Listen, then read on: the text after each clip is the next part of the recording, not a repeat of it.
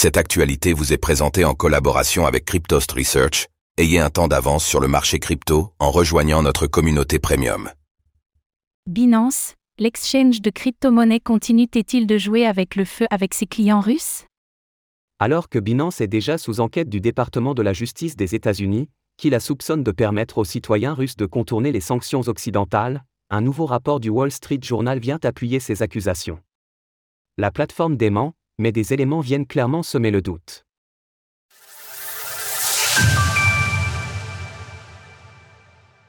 Binance continue de servir ses clients russes de façon dissimulée. Selon une information du Wall Street Journal, Binance servirait de relais pour permettre aux citoyens russes de transférer de l'argent à l'étranger depuis au moins cinq établissements bancaires placés sur liste noire suite au conflit opposant la Russie à l'Ukraine. Alors que l'année dernière, Binance avait déclaré qu'elle ne proposerait plus ses services aux Russes détenant plus de 10 000 euros sur la plateforme, un sujet déjà remis en question en avril dernier, afin de s'aligner sur le panel de sanctions occidentales imposées à Moscou, la Banque de Russie affirme que l'exchange de crypto-monnaies a permis de faire transiter environ 428 millions de dollars par mois entre le mois d'octobre 2022 et le mois de mars 2023. Via les services Perax en grave paire de la plateforme, les Russes ont ainsi pu échanger leurs roubles en crypto-monnaie, toujours selon la Banque de Russie.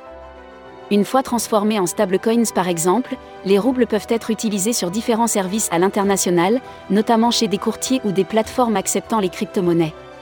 Selon le Wall Street Journal, le site web de Binance en Russie permet aux clients de transférer de l'argent depuis au moins cinq établissements sanctionnés, notamment Rosbank et Tinkoff Bank.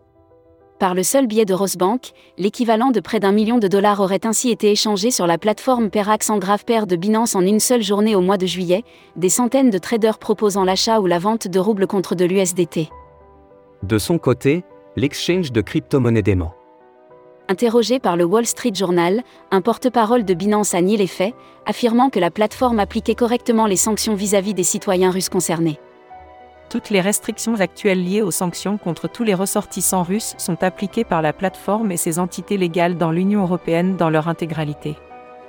Pourtant, les bénévoles de Binance servant les clients russes sur Telegram, les Binance Angels, ont affirmé sur le canal correspondant que l'exchange crypto n'appliquait plus les sanctions initialement introduites au mois d'avril 2022. De son côté, Binance a démenti, affirmant que ces personnes n'étaient pas des porte-paroles de l'entreprise et encore moins des employés officiels. Pour contourner les canaux traditionnels, certains citoyens russes passeraient par Advanced Cash, une société enregistrée à Belize, Amérique centrale, qui travaillerait elle-même avec des agents locaux détenant des comptes bancaires hébergés en Russie. Les utilisateurs d'AdvCash peuvent ainsi utiliser des comptes bancaires, comme ceux de Rosbank et Tinkoff Bank, pour effectuer des transferts vers la plateforme, laquelle leur permet d'échanger de l'argent avec Binance. De son côté, Advcash a déclaré qu'elle ne travaillait avec aucune banque russe, mais qu'elle n'était pas responsable de ce qui se passait sur les comptes tiers. Une nouvelle qui ne fera certainement pas les affaires de Binance, l'exchange étant déjà sous enquête du département de la justice des États-Unis pour des soupçons du même ordre. Retrouvez toutes les actualités crypto sur le site cryptost.fr.